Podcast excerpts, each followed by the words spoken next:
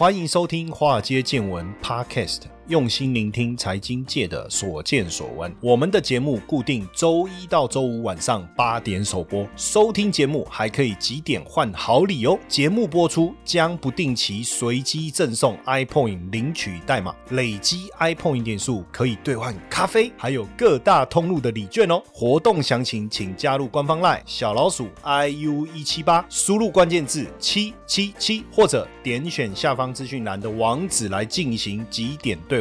让古怪教授请您喝咖啡拿礼券吧。股票市场千奇百怪，见怪不怪。大家好，我是古怪教授谢承彦。呃，最近呢，金融市场多变化，哈，跟天气一样，哈。那升息的环境呢，也给大家的生活带来比较大的一个压力，哦，尤其是你的信贷、房贷，哦，一定都是浮动利率，哈。那浮动呢，利率往下走的时候，你送掉，但是银行跟你说，哦，没有哦，我们现在是固定利率哦，啊，所以降息我不送掉，当然。那哦，银行怎么会让你爽呢？那升息的时候说，哎，我固定利率哦，不好意思，我们现在的产品都是浮动利率，什么意思？就是升息啊，我们的你你要付的利息就会增加。嗯啊，为什么以前降息我就是固定利率，升息就浮动利率啊？废话，银行就是要赚你的钱呐，不然靠什么为生？对不对？那你就会发现哦，就是说大多数人啊，他可能没有注意到这些细节，所以你的生活负担的压力增加啦。哦，那开始你就要减少消费啦。好，不然我们增来做一些投资好了。哎呀，不投资还。好啊，越投资状况越惨啊，怎么会这样子呢？这个也不能怪我啊，好，对不对？哦，我们也很努力讲啊。他说：“老师，你每次都不讲清楚，讲的模棱两可。”哎，台积电在四百三到四百不四百五到四百八，我没有跳出来努力叫大家买吗？我还在网友上跟网友干起来，哎，他们还还还直接留言呛我，哎，对不对？那你说我自己也被呛的有点孬了嘛？我我想一想，好像搞不好真的也会继续跌嘛，是不是？也有可能嘛，对不对？什么事哪有一定？所以我们今天呢，邀请到这个大富老。爹哇，这个不得了哈！以他过去的这个在香港、在大陆整个机构培训的这个地位啊，哇，那真的是话剧也跟当啊！哦，那回到台湾来以后呢，他专心的相夫教子，哎，不对，相夫教子吗？相妻教子，对不对？哈，OK，对，哇，他真的是一个好男人呐！你要看他多么疼爱他的这个另一半哦，还有怎么样照顾他的家庭，你就会觉得说，哇，那这个财务规划交给这样的人来做。应该好不到哪里去嘛？不是，应该会很好吧？好了，我们来欢迎我们今天的特别来宾大富老爹啊，这个曹世杰。好，教授晚安，所有华尔街见闻的听众朋友，大家晚安，晚上好。好，大家会觉得说，哇，这个声音很好像有点熟悉哈。没错，是的，你肯定听过他播报的新闻哦。他早期也是当家主播啊，但是你千万不要拿他当主播的时候照片跟现在做一个对比啊，你会你会很讶异，怎么有人可以这么多年都不会变 呢？啊！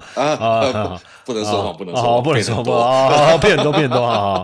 是是是。那当然，今天我们邀请这个大富老爹曹世杰啊，呃，来跟我们啊聊一聊，是因为他是非常专业的哈国际特许财务规划师，那他专精在个人财务报表。注意哦，财务报表的规划这件事情非常的重要。为什么我会讲这个哦？先爆一个小料啦。好，我个人的小料就是我会计修了三次啊。OK，那所以前两次都是没过嘛。哦，那第三次怎么过？我跟老师说，老师我已经考上研究所，拜托你放我一马。哦，那考试前啊？考试前，然后老师跟我讲一句，因为他们说要考试前跟老师讲，你不要考完再讲。哎，所以我考试前就是跟老师讲，老师只讲了一句，想过就平衡。吧，哦，这样，然后呢？我也没搞懂这一句啊，所以可见我对会计没有搞懂嘛，哈。那我就考试考考考。啊，就越写越不心不安，因为实在是还已经很努力了，还是不太知道到底老师在这个考试在在考什么，就是问你借方贷方借方贷方，对不对？哦，然后资产负债表，哦，资产负债表，然后呢，突然老师那句话浮到脑海里，要平衡，看，嗯，我想说，哎，我这两边的数字不一样，哎，我借方贷方数字不一样，老师说要平衡，那怎么办？我验算过，就是不知道为什么两边不一样啊。然后后来我就把另外一边用立个白涂掉，写上跟左边一样的数字 直接改结果。哎，对，那后来也真的有过。那我觉得大部分人是不是也跟我一样，就是说他其实也没搞清楚，就是所谓的呃你的收入、你的支出，然后怎么样，因为一定要平衡嘛。嗯，一旦你的收入小于支出，你的账长期就会有问题嘛，对不对？那这个部分反映在个人的所谓的。财务报表上面啊，通常一开始的时候啊，因为很我看最近哇，很多这个客户找你啊，哦，对对，你好像是一种炫炫耀文哈，就我一直 不要这样讲，哎，对对对对，哦，一直在脸书一直 po 一直 po，我是说这个人是在炫耀他客户很多，还是真的想让我们知道他很关心客户，还是在显示他的专业？我其实有点搞不太懂啊。所以当一个客户，就当一个客户来到你面前，你你。通常一开始你会要求他提供你什么资料？呃，当客户来到我面前的时候，其实其实呃，我们先从头开始讲。其实很多人是搞不清楚这个他自己的财务状况的。OK，就像刚刚教授有提到的嘛，这个呃收入跟这个支出。OK，其实很多人是根本搞不清楚自己支出是花多少，收入其实对于一般人来说很简单，除非这个人啊可能是中小企业主，或者他有非常多的投资哈，他的收入面来源非常的广。OK，但是这种人我觉得还是。少数哈，那么呃，最主要会卡在就是他其实根本不太清楚他的支出是多少，所以。啊，在我的客户来到我面前的时候，其实，嗯，做财务报表之前，要很先详细的去问他的这个所有的财务的状况。那基本上，因为我们是有这个专呃专门的系统，基本上就一条一条的问。OK，你的这个薪资收入是多少啊？OK，你的这个投资收入多少？那么，呃，这个收入表做完之后呢，现金流的这个支出，哇，通常就非常非常的精彩了。OK，好，一条一条问。那么，通常呃，这个女性又比男性其实。只会精彩非常的多，好，因为会女性会比较精彩。精彩的意思就是有状况，对不对？你的精彩的定义是有状况，没错。因为可是我比较，我我我我以为男性会比较严重。呃，就我的客户里面啦，哈，因为我的客户其实也是这个五湖四海都来的。OK，那么在呃男性的客户里面分析，其实男性花钱的这个习惯呢，我觉得比较容易抓哦。有一些人呢，平常是不太花钱，可是当我们去看他的收入跟支出，很明显的是负数，他的支出啊去扣掉这个他的这个原本的这个收入之后呢，哇，明显的超支了。那我们就去抓这个原因到底在哪里嘛？就是我们讲的上酒店财务黑就上上。酒店啊，这无法报账的系列是养养养小三呐，好，这个隐形的翅膀，客户，倒还没有客户这么诚实的跟我讲过啦。哈，但是都会有一些名目啊，就是我觉得男人的乐趣就很简单，比如说啊，买电脑啊，买了相机啊，这个买了很贵的东西，哈，他可能平常节省，可是花出去的时候就是一大笔，像这高尔夫球杆其实很好抓，对，这个是好抓的。但是呃，对于女性来说，女性呃，比如说我们这个擦点保养品啊，哈，化妆品啊，也不贵啊，对不对？才几千块，买这里买一点，那里也买一点，然后那边又几千块，哎，就是一笔钱了。然后去做个保养，然后这个。啊，对方就就说，哎，这个我的皮肤这么嫩，还蛮适合的，我就买了一点点，对不对？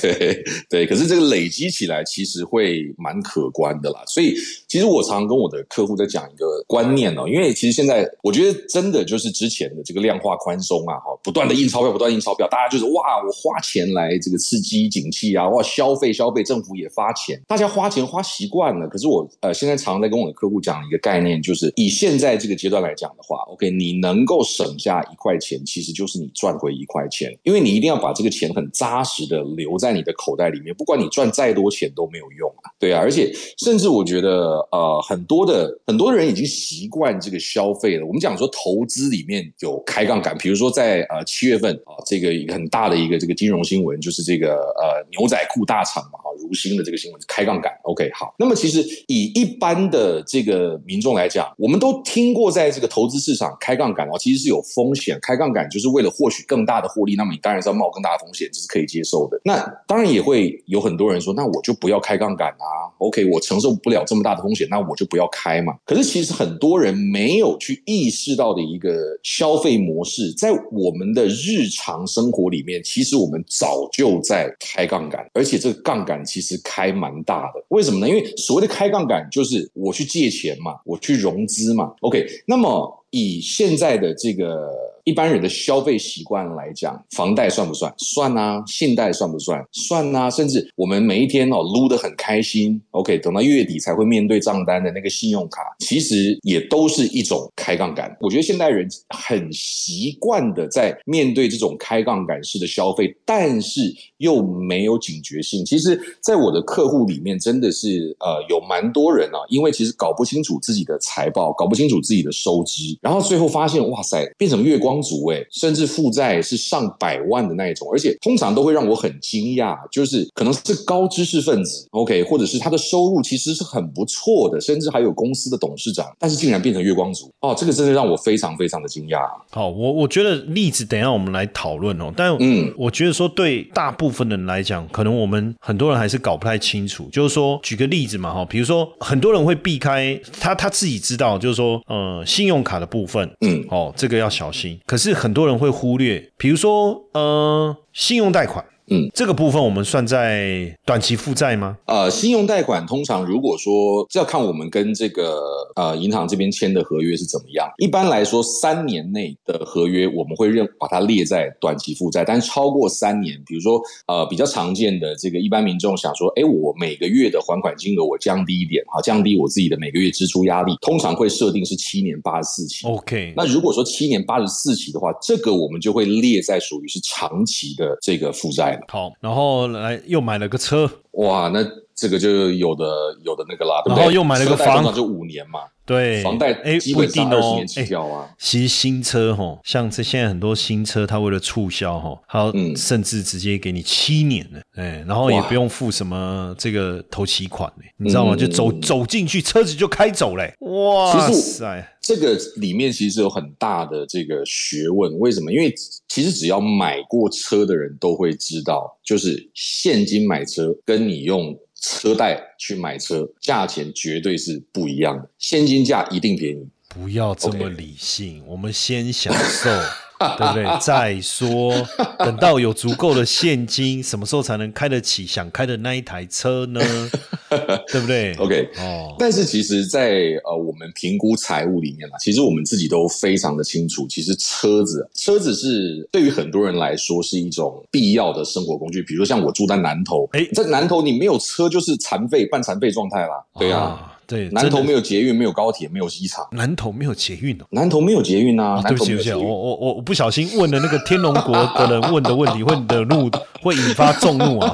哈哈，原来南投好山好水嘛，对不对？你在搞这些建设下去，就破坏了这个漂亮的这些天然景观嘛，对不对？所以你一定要有车嘛，所以这个时候车变成是一个必要的工具。但是好，我这里就有一个问题啊，比如说，嗯，对你来讲，车是必要的工具，跟对一个在台北市生活。车不是那么必要工具的人，那假设你们两者，当然也许你没有贷款，但我说假设这两者都是同样的金额，同样的贷款，那在财报上面我们必须要做不同的呈现吗？就是一个像你是一定要用车，你没有车不行的。那我讲另外一个，比如说他住在台北市，然后呢，呃，他坐捷运就好了，然后但是呢，两个同样的车贷款也都付一样，那我们在财报个人财报的呈现上会有会需要不同吗？还是说有什么不同要注意的地方？嗯，基本上。通常我会建议啦，如果说车子这种东西，当然，如果说他现在，比如 A 跟 B 这两个人，他们都买了一辆车，都有这个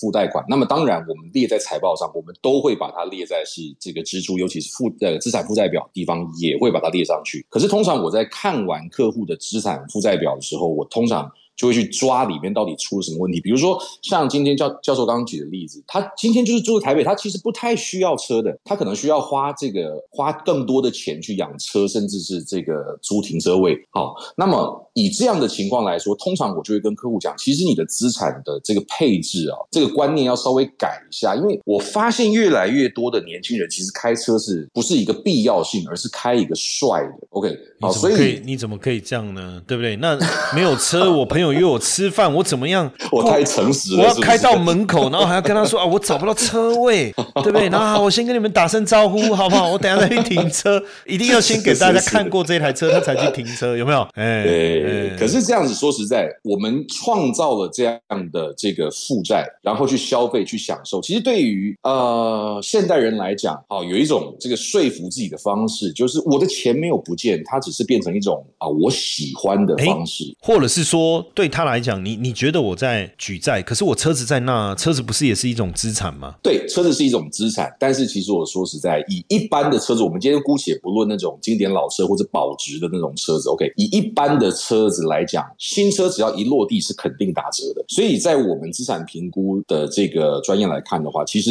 车子是一个非常非常不好的投资。其实我说实在哦，OK，所以比如像年轻人，好像我有很多年轻的客户，他们来找我的时候，就会问我说：“哎，这个世杰哥哈，我想要这个。”啊，什么时候我打算要买一台车？通常我就直接问了，就你买这台车的这个用意，它的实用性到底好不好？如果说真的有需要哦，那没有问题啊。真因为我们赚钱有财务，我们理财做财务规划，就是为了让我们的生活可以过得更安心、更舒服一点。所以没有必要为了理财然后紧衣缩食或者怎么样。可是如果这个东西是真的没有那么需要的，其实车子这个东西它是很容易亏损的。嗯，其实非常容易亏损的资产哦。那如果说，呃，我们今天用另外一个角度来想，如果说，呃，我现在要买车，maybe 我花一百万，那么我一个月的车贷可能，啊，假设说两万块，我要付个五年好了，OK，我同样用两万块，我每一个月一样是两万块的预算，但是我从现在开始我不买车，而我是改理财，其实这个最后的这个结果会相差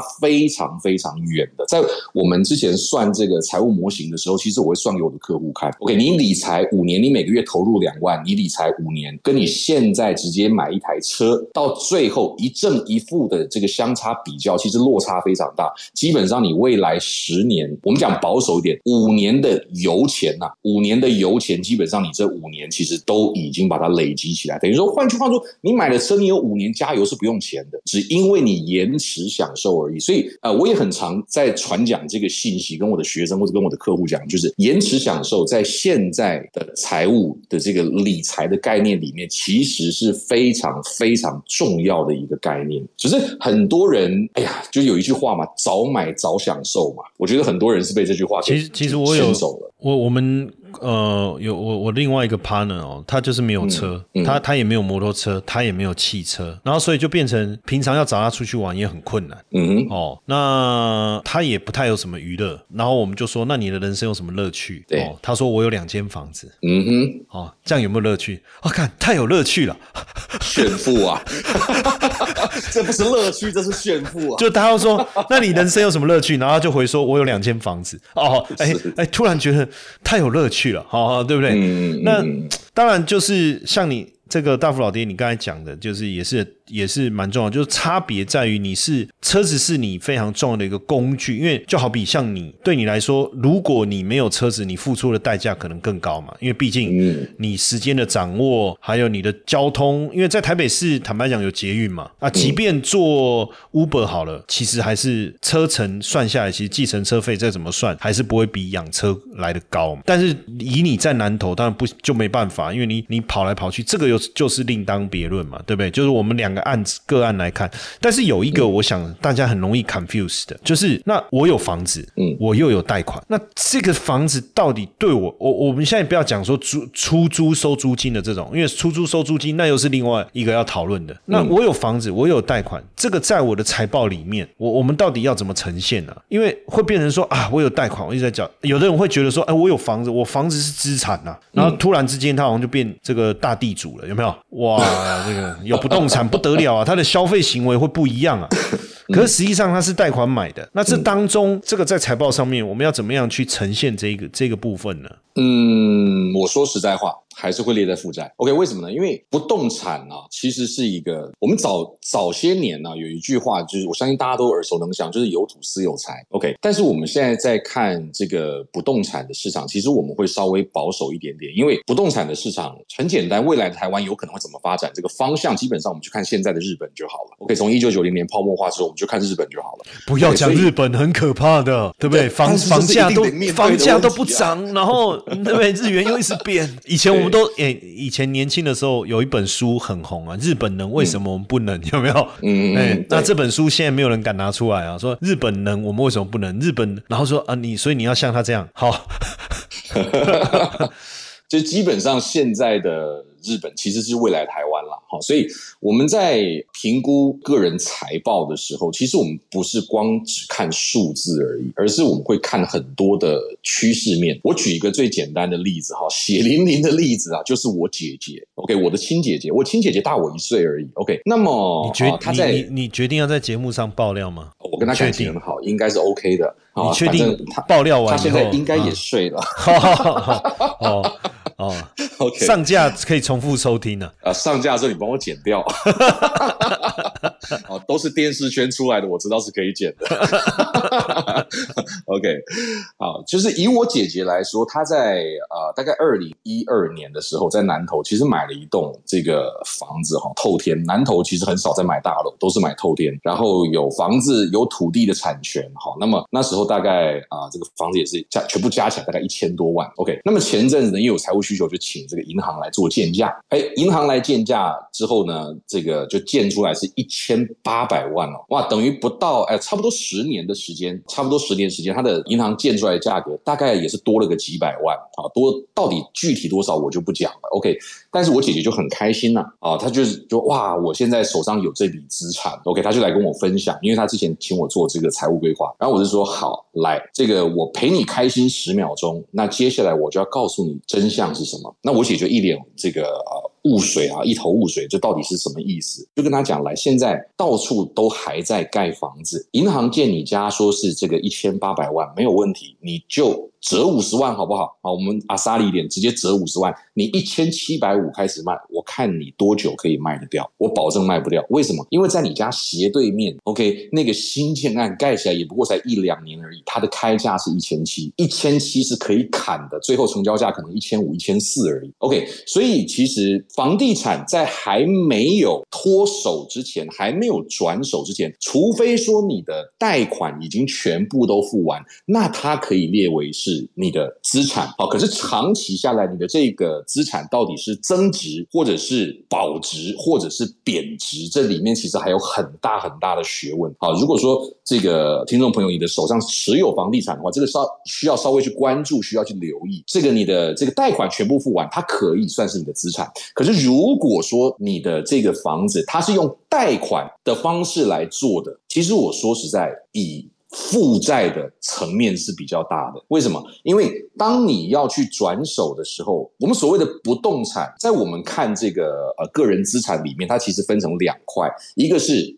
类现金资产，一个就是非现金资产，不动产是列在非现金资产那边，什么意思？就是代表它的流动性其实没有那么高。当你要变现的时候，它可能没有那么快。那么以一般人来讲说，哦，那我就不要这么快变现啊。OK，可是当如果说有财务风险发生的时候，急需要用钱的时候，就一定会这个，我们就看到广告嘛，就屋主急售啊，这个急要用钱急售。势必是要自己砍价的，OK，所以呃，我还是那个这个观点呢，就是如果说今天啊，我们的这个这个享受，OK，好，它或许我在讲的不是真正的必须哦，而是我们要的享受。如果是需要去举债迎来这个享受的话，其实真的要三思啊，因为我东举一点，西举一点，举到最后就变成很大一包了。很大一包哦。那在这个当中啊，我们会这样做吗？就比如说，假设我这个房子是五百万，嗯。那买的时候是五百万，然后我贷款五百哈，我就我就简单举例了哈。然后呢，结果我缴了一段时间以后，我缴掉一百了，然后房子可能涨到六百了。那我们会去做这种啊重新的调整，说，哎，那实际上我变成是有两百万的资产的这种调整吗？还是说像你刚才讲的，一直到把房贷缴清为止，这中间是不做微调的？呃，其实并不是到房贷缴完为止，而是如果像刚刚教授你讲这个情况，如果说现在的市价已经很明显的已经往上调了，OK，那通常我就会给客户这样的建议：如果说你真的需要有这个房子是自住的，OK，那你就留着吧。但如果说，哎，我可以接受这个，我有名下有这个不动产，但是我也可以接受是用租的，其实我会建议用租的比较好。为什么？因为把这个现金活化。来，原本房地产还没有卖之前，OK，这个两百万基本上是不在我的口袋里面的。但是当我进行我的资产活化之后，我多了两百万，我可以拿去做投资，我可以拿去做资产配置理财。OK，那等于说我在租房子的时候，我可以用利息啊，我可以用利息去租啊。所以换句话说，让我们不用去承担某一部分的资产的风险，又可以让我们产生额外的获利。其实我觉得以现在的这个社会来讲啊，dog. 其实接受这样的观念的人越来越多啊。因为我们谈到房贷，其实房贷在台湾是非常非常多人在。背的一种长年期的债务，而且呃，我相信，因为我以前也很爱买房子，OK，我很爱做房地产交易啊，但是在呃差不多二零一四年以后，我就比较不碰房子这类的资产。那么在早期我买房子的时候，其实都会想说，哇，这个贷款七成不够啊，我当然是要贷到八成啊，对不对？我装潢也要钱，OK，我多贷一点。可是多贷一点就要去衡量自己是不是有那个还款能力。在这边提供大家一个数字，就是你的房屋贷款的这个占你家庭的收入的比例，绝对绝对不能超过百分之三十五，绝对不能够超过，因为超过的话其实是非常不健康。代表如果说今天发生了一些这个呃财务风险的话，其实是很难 cover 的过，很难 cover 的过来了。嗯，对。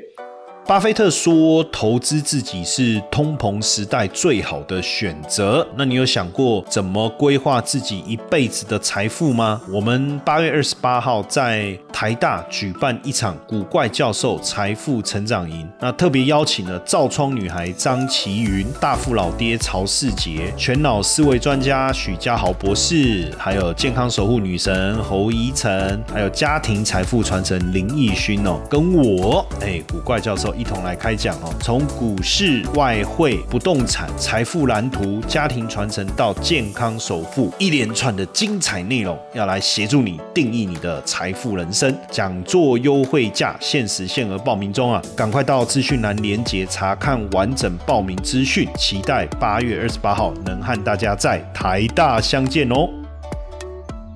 那我们今天想要再深入谈一点，就是说，因为毕竟大富老爹叫大富嘛，哈，那所以在整个个人财务报表的部分，如果我们真的想要放大财富的效果，因为刚才我们谈到的是说你要怎么去分类嘛，哦，比如说信贷啊、车贷啊、房贷啊，但在这当中，我们我们要怎么样理？我们理解了这些，然后呢，做了平衡了，哈，然后会计过了，可是怎么 对？可是可是怎么放大呢？呃，其实我觉得哈。out. 在一开始，比如像刚刚教授谈到这个平衡啊，其实我觉得以现代人的财务来讲的话，其实光是平衡是远远还不够的。为什么呢？因为你现在如果说你真的要呃理财的话，你势必要有。一定的资产才可以理嘛，对不对？我们说要投资，你一定要有一定的资产。呃，我举个简单的例子好了。前一阵子有一个这个公立学校的老师来找我，OK，他问我说他要怎么样增加收入，然后他想要这个啊晚上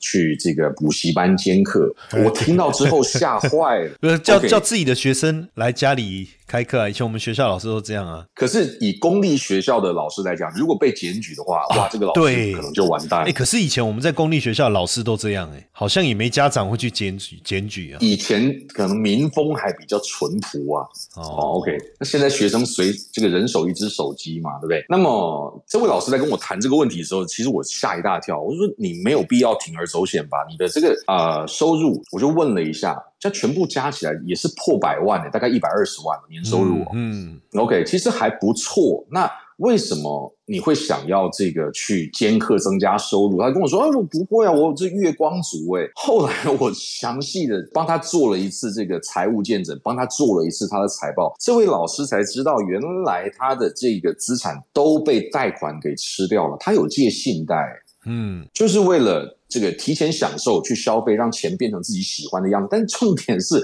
他没有意识到这个钱根本不是他的，他是举债去享受的。左边举一点，就像我刚刚讲，左边举一点，右边举一点，举到后来举债超过上百万，然后年利率大概又是七八趴的。他怎么样赚钱其实都不够。所以以这个老师那时候我给他的建议，那很简单啊，就是你必须在理财之前先去理你的债，你先把你的债理清楚了，才有资格谈理财啊。其实呃，我觉得这这样的这个呃金融素养，我们讲的财商，这其实很很基本的。可是很多人其实，在运用金钱上面呢，有时候比较这个，我们说头脑过热一点啊。我们讲的这个就是头脑比较过热一点，所以比较不会去想的那么多。可是，所以你是准备要骂人，可是又想不出一个哎比较比较难讲的名词，对不对？讨个莫来修啊，那些讨个派椅哦，哦，这种骂人的事我来做。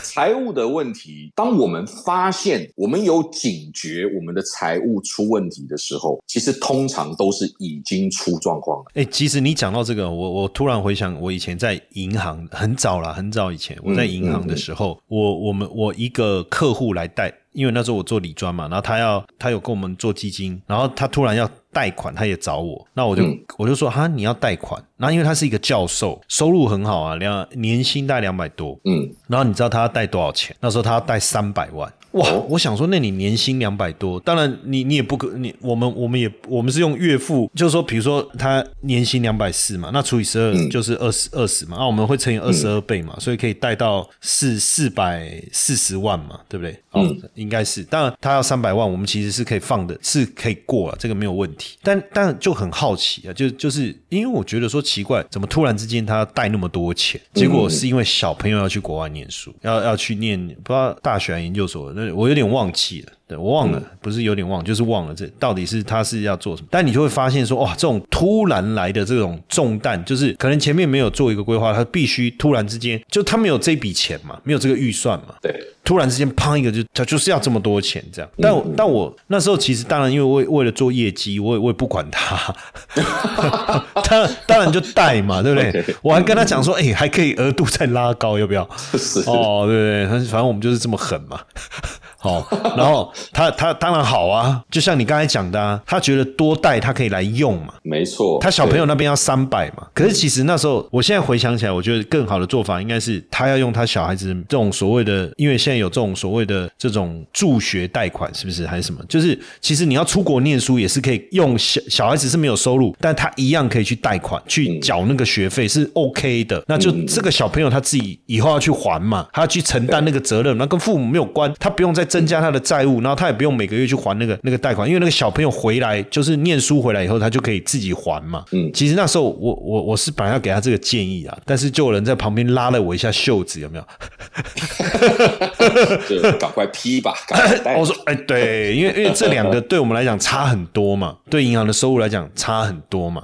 但其实就所以像我自己是这样，像我存钱，我存股票啊、ETF 啊，或是像一些现在一些数位美金比较稳定的利息的这种投资产品，嗯那我把这个钱存的其实是我的，但是那个利息呢？我就刚好拿来缴小朋友的学费，嗯，很聪明。哎、嗯那对我来讲，我就发现说，哎、我没有花到我自己的钱啊。对，当然你有说啊，那如果你你你不要缴小朋友的学费，那个那个利息就是你可以用啊。啊，对啊，那当然我选择去付小朋友学费，所以他每每学期要念要缴学费的时候，其实我没有我不用去筹钱，我就不用去筹钱。哦，我就只、因为那个那个那这种投资，它基本上半年都会配息一次嘛，哦，那他就自然就配就刚好，你就算刚好。然后呢，我打的算盘是我就继续我有钱我就一直投嘛，我就一直累积嘛。诶，我觉得一兼二顾，为什么？如果他未来呃要念，比如说他出国念书好了、哦。我一定跟他说，你要自己想办法，你的学费你要自己想办法，因为你的人生你要自己负责。但是我可以帮你付生活费，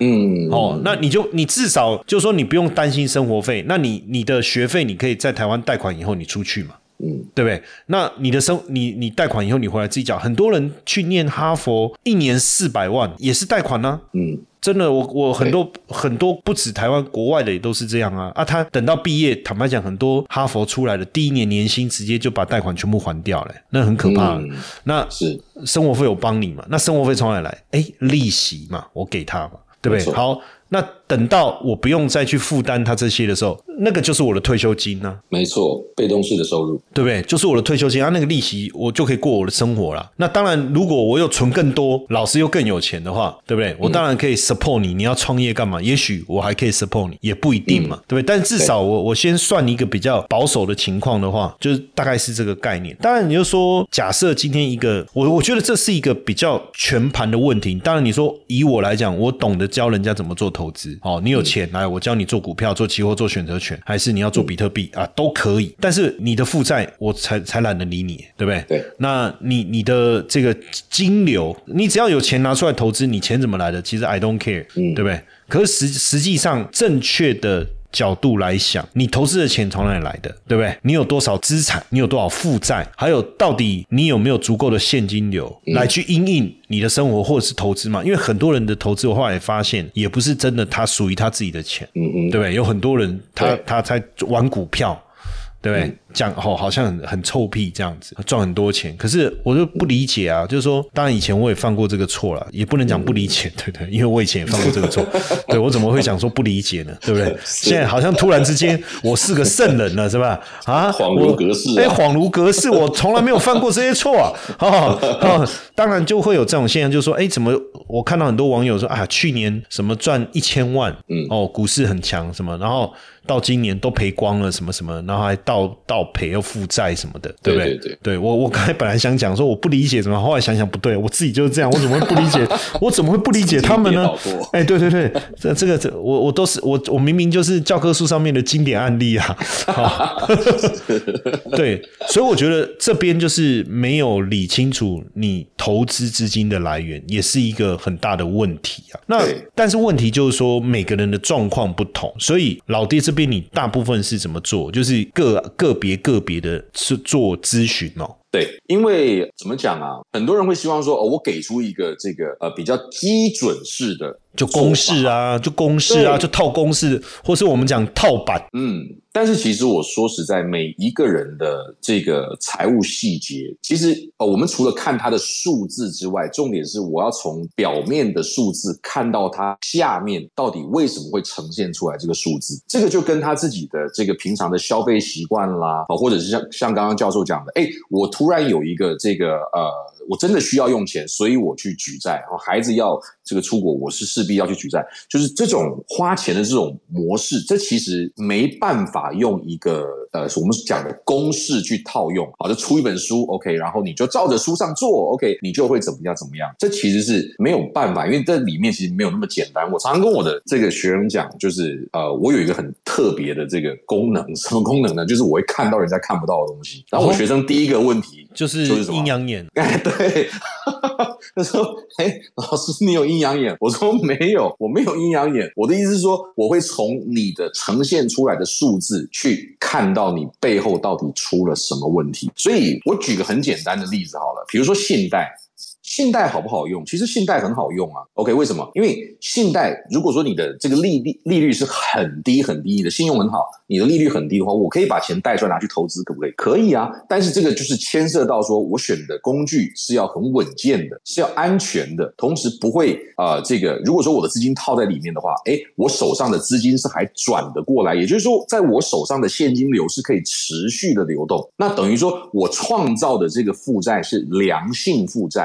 好负债有分两种，有良性负债跟恶性负债。跟 OK，可是对也是啦。OK，对，但是呢，这个以一般人的这个消费习惯来说，OK，我问十个有信贷的里面，我说那你信贷贷出来做什么的呢？就是花掉啊，啊，买东西啊，OK，就就花掉了。其实这是一个很可惜的，为什么？因为如果说我们用银行的钱去赚钱，啊，这是很聪明的一件事情。OK，但是绝大多数人就是拿。不属于你的钱当成是你的钱，这个其实就是一个无限回圈呐。一旦你掉进去这个圈里面之后，除非你真的是痛定思痛，你做一次财务规划，你看清楚到底发生什么事情，然后你打断你过去的这个消费习惯这个模式，不然真的就会一直在这个负债循环里面一直转，一直转，就转不出来。接下来就是我们今天的彩蛋时间，iPhone 联系代码英文字母的一二九九五。而且每次飞弹打过来，哈，这个贷款都增加，因为大家想说，反正都要去从军了，趁现在先花一花，先花一花。但所以，所以基本上像这样子的一个咨询，其实费用应该不便宜啊，哈。嗯，对我通常做这个个人的理财咨询啊，因为其实非常非常的花时间，因为有非常多的细节要问，然后有非常多的这个资料啊，需要请客户提供，然后来来回回哈，所以这都是就是几万块的哇！哎，那这样我们这一次呃邀请这个大富老爹啊，因为八月二十八号我们在台大这一次的财富成长营，我也有邀请大富老爹哦，因为特别情商哦，他要来帮我们讲一堂哦，这个个人财务报表的一个部分啊，哈，就是等于是说你教我们怎么去呃帮自己理清自己的财务状况，比如说资产负债表、损益表，对不对？你的现金。个人的，我现在讲的不是上市贵公司啊，哈，就是我们个人的，包括现金流量表，从这三大表里面去理清自己的财务状况，你才能去构建自己的这个财务蓝图嘛，对不对？那那这样，我我我我我刚才在突然想到不对，那因为我们那一天总共七堂课嘛。算算算换算下来，每一堂课学生要付的钱不到两百块。对，哎，对，来行善的，哎，这样这样好像对对，突突然之间，我觉得，哎，我们好像算算盘不知道哪边打错了哈。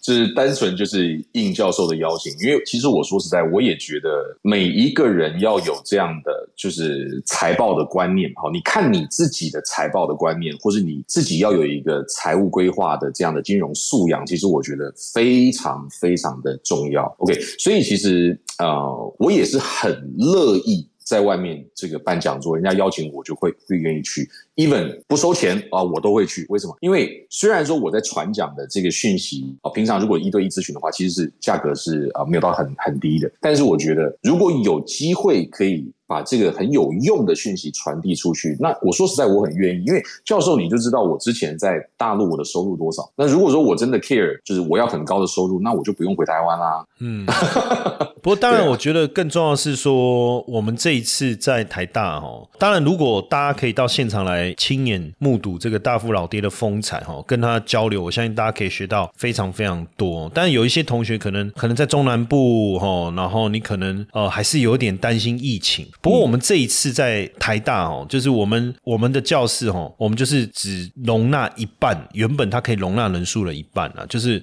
也是因为疫情的关系，我们还是希望，因为我们没有做隔板嘛，哦，那所以我们也希望大家能够保持一点，保持一个比较安全的一个距离哈，这是一个。对，所以我们的现场的位置提供的也不多，当然你还是可以透过线上 live 的方式直播跟我们一起上课啦，这个也没有问题。那而且这个课程我们录下来以后，我们也会呃后置以后让大家能够复习。但我觉得更重要的事情，说这一次这个大富老爹他的这个课程，就是属于教你跟谈观念又不太一样啊，因为观念我其实我们的。今天的节目也也谈了嘛，吼，这个观念就是你要有这个观念。那重点很多人会觉得说啊，然后呢，我到底要怎么去做？对，它有一些细节嘛。是。然后比如说这个表财务报表的部分，我们自己要怎么去去呃使用啊，或者是怎么样去把它记录起来？这个可能是大家更关心的，因为要不然会变成说，哎，大福老爹，你讲这个观念我有啊。我也接受啊，然后呢，再来呢，再来。重点就是要教你怎么做，对不对？那要不然就来咨询嘛。哦，但这也是一个。可是，哎，那如果教会了，也也更好嘛。或许可以有更多大家有更多的成长哦。那所以这一次，我觉得也很感谢大富老爹啦，就是说他愿意就是来教大家这些东西。要不然说真的，这是他他的技能呢，对不对？哦，说真的，把他教出来了，这个有时候这个以后要靠什么糊口饭吃？哦。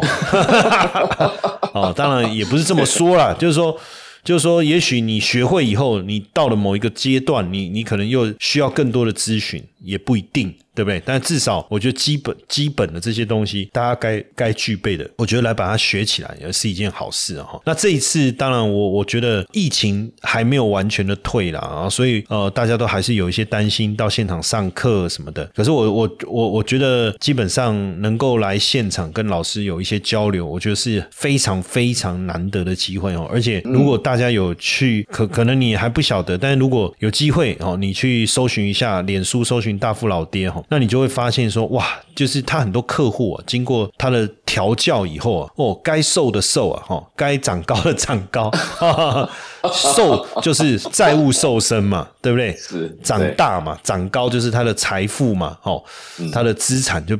变变多了嘛哈。那这个是一件，我觉得还是一件蛮神奇的事情啊哈。就是说我我的任务是教大家怎么把钱赚进来，但是大富老爹他的任务是什么？哎，教大家把赚进来的钱稳稳定的把它放大。因为为什么我要这样讲？因为有时候像我我自己，我们以前赚钱那个速度很快的，嗯，哦，就是。坦白讲，我们有时候看看钱也不是钱呢，就就是因为 对啊，就是我明白你讲的，对对对，这个我我也不知道怎么去形容哦，就是但但是现在当然不会了我我讲的是过去那个有问题的那个我嘛哈。那当然这个这个我为什么要这样讲？赚钱为什么还要？我已经懂得创富了，创造财富了，为什么还要有一个人来教我把财富放大？因为我们创造以后没有留住啊，创造以后没有留住啊，那等于是没有的意思啊。当然我没有享受到那个过程，可是。就像你看我过去的人生这样几次的，对不对？跟那个那个郭子仪吗？哎，不是那个郭子仪，不是不是是郭子仪嘛？就三进三出哈，哎，那个那个刘备那个刘备那个叫什么？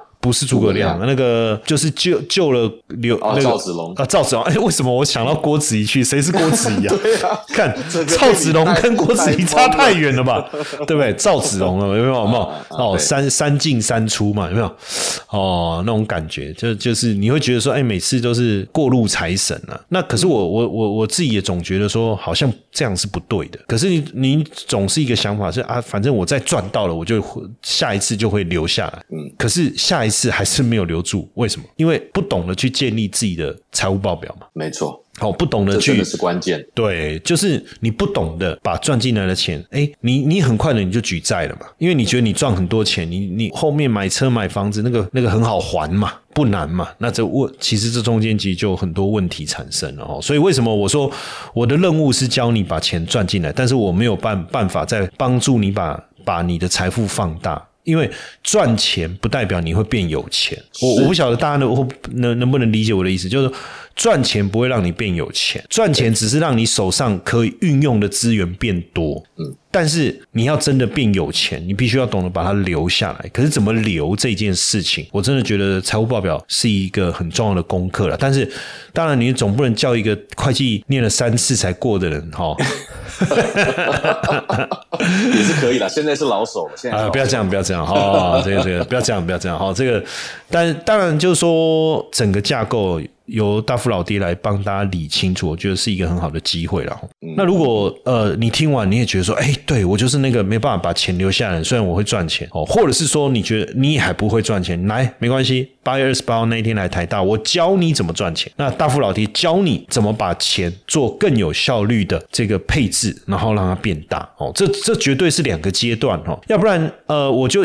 做最后一个很简单的例子，我们就就把这个话题哈，就 ending，就是水龙头你开的再怎么大哈，你下面没有一个水池把水接住，那个水是流不没有办法流下来的。你要用水的时候还是没有水。那我是水龙头了。好，我可以让你有源源不断的水不断的这个流进来，但是你要池子，你要池塘，你要水库，那是谁来帮你做这件事？其实就是大福老爹，这样大家就懂。哎，我这样举例蛮蛮好清蛮清楚的哈，因为很多人不理解为什么会分两段。对啊，很多人说为什么要分两阶段？没有啊，你你你水龙头开的再大，水再怎么猛，哎，为什么？还是没有水喝，对不对？所以这个这个观念来分享给大家哈。那大家赶快来报名我们八月二十八号的课程，因为我们这一次呢很特别哈，就是我们有提供两人同行的优惠哦。为什么呢？因为我们鼓励大家一起有正确理财观念，邀请你的男朋友邀女朋友嘛，对不对？哦，爸爸邀儿子嘛，太太邀老公嘛，夫妻一起来，夫妻一起来，父子父女。好不好？一起一起来，男女朋友一起来，兄弟姐妹一起来，对不对？但是你不要把正宫跟原配跟小三一起带来。你说我们三个人一起学，好不好？哦，这个也是不提供劝架服务。哎，对对对对，这个下次我们可能要安排一个离婚律师。嗯，对。但我们就希望说，哎，其实为什么一起？我们这一次特别是规划，就是说你两个人来，我们有一个很大的一个优惠，而且两个人所享受的服务是一样的，最主要还是希望说父母也好哈，亲子也好，呃，夫妻也好，配偶也好哈，就是说观念一样哦，才能够有一个比较好的一个沟通的一个过程哦。你你千万千万不要说哦，我来上。我回去教另一半或者什么的。嗯其实坦白讲，我们这一次已经帮各位考量了这一点哦，所以帮各位大幅度的降低学习的成本，而而而且说真的哦，我我我我我觉得我们这一次就因为太久没跟大家见面了啦，说实在的哈，那我们也算是跟我们的听众的一个听友会，因为我们上一次跟大家碰面的那都是在疫情刚开始那时候，那都两年前的事情，那时候在台中办了一场听友会哈，但是听友会比较属于这种演讲啦，谈谈观念啦，谈谈一些就拉低赛了哈，就 LDS 啊哈，但是我们这一次在台大。特别不一样的地方是什么？就是说每个老师他是真的很用心在规划这个上课的一个内容哈，呃真的是上课，就是说怎么把这些环节很很清楚的要要教给大家，好不好？哦，所以鼓励大家哈，八月二十八号礼拜天，那你不要跟我说要约会，我就叫你把另外一个人带来了，对不对？欢迎来台大约一。起来哦，那那那上完课哦，大家在附近嘛走一走，去吃个饭哦，非常好的。那中午呢，我们也提供精致的这个午餐，然后也可以跟老师大家一起哦吃饭，然后顺便交流嘛。其实我们在研究所都有一种叫午餐午餐会啊，就是教授会跟学生一起用餐，一起互动聊一下。那个其实有时候反而比在课堂上呃聊的东西更宝贵，因为这个时候大家吃饭的时候，大家都卸下那个武装嘛，哦，你总不能妈吃一吃，突然学生问一个问题，他妈刁他嘛，不行嘛，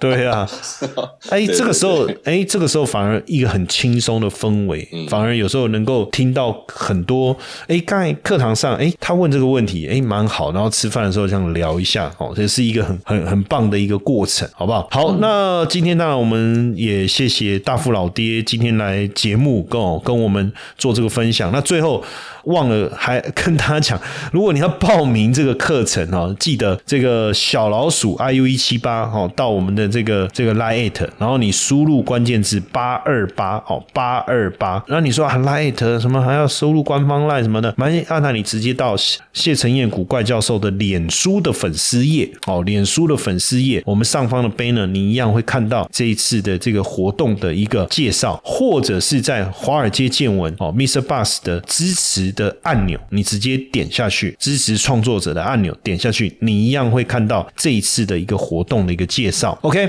好，那这个最后还是谢谢谢大福老爹今天陪伴我们了哈，那给了我们这么多宝贵的经验跟哦，这个不知道值多少钱哈，这个不得了了哈，这个分享这个内容真的是很有价值。好，我们再次谢谢大福老爹。谢谢教授，谢谢华尔街见闻所有的听众朋友，晚安。